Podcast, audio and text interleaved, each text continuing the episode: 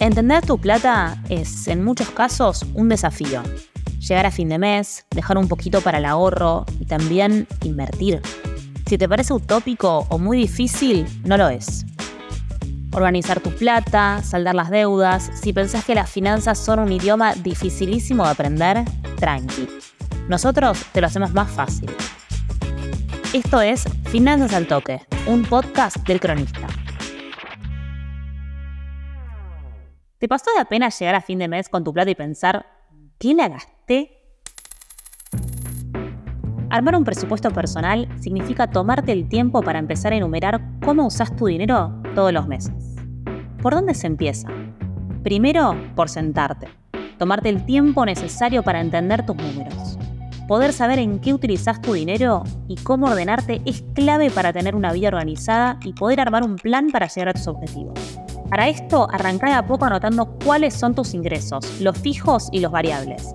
Si sos monotributista o freelancer, anota todos esos ingresos extra por fuera de los habituales. Si trabajas en relación de dependencia, ingresa el monto del último sueldo que te depositaron. Una vez que te das el panorama completo de tus ingresos, vamos a la parte más compleja de armado de un presupuesto, los gastos. ¿Cuáles son los gastos fijos? Aquellos que sí o sí tenés que pagar en el mes como el alquiler, las expensas, los servicios, la cuota del auto y el resumen de la tarjeta. Esos gastos que si no pagás, las cosas se complican. Por otro lado, están los gastos variables. Acá entra un tipo de gasto que todos solemos olvidar de anotar, los gastos hormiga. ¿Qué son? Ese café que tomaste a la salida del trabajo, esa compra chiquita en el súper, una salida del fin de semana, para registrarlos es importante que los anotes durante un plazo determinado para entender cómo gastas tu dinero a lo largo del mes.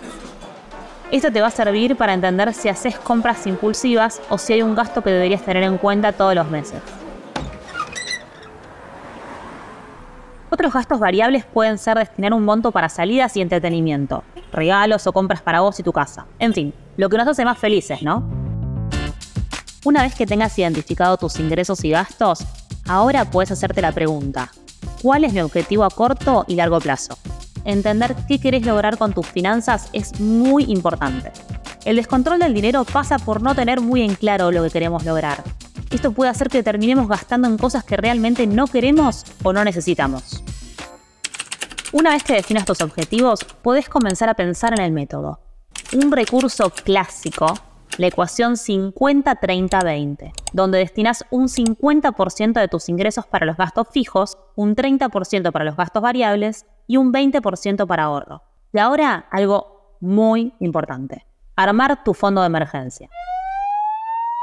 Es un fondo que te va a salvar si tenés un gasto inesperado, como la rotura de un electrodoméstico o una emergencia familiar. ¿Cómo lo armás? Tenés que sumar el equivalente a tus gastos fijos y variables en el plazo de 3 a 6 meses. A partir del monto destinado al fondo de emergencia, si tenés dinero que te sobra en tu presupuesto, podés comenzar a pensar en ahorro e inversión. Acordate, revisa tu presupuesto y dividí montos de dinero específicos para cada punto. Mira especialmente si hay espacios para reducir gastos. Ordenar tus finanzas es un momento para vos clave que te va a aportar tranquilidad. Si te sirvió esta información, compartila con otros. Seguro te lo van a agradecer.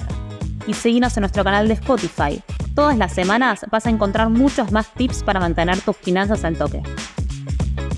Finanzas al Toque es una producción del cronista en colaboración con Posta. Guión, producción y locución, Candelaria Domínguez. Coordinación, Florencia Pula. Producción, Guido Escolo y Josefina Delía. Edición, Jeremías Juárez. Producción ejecutiva, Luciano Banchero y Diego del Agostino. Hasta la próxima.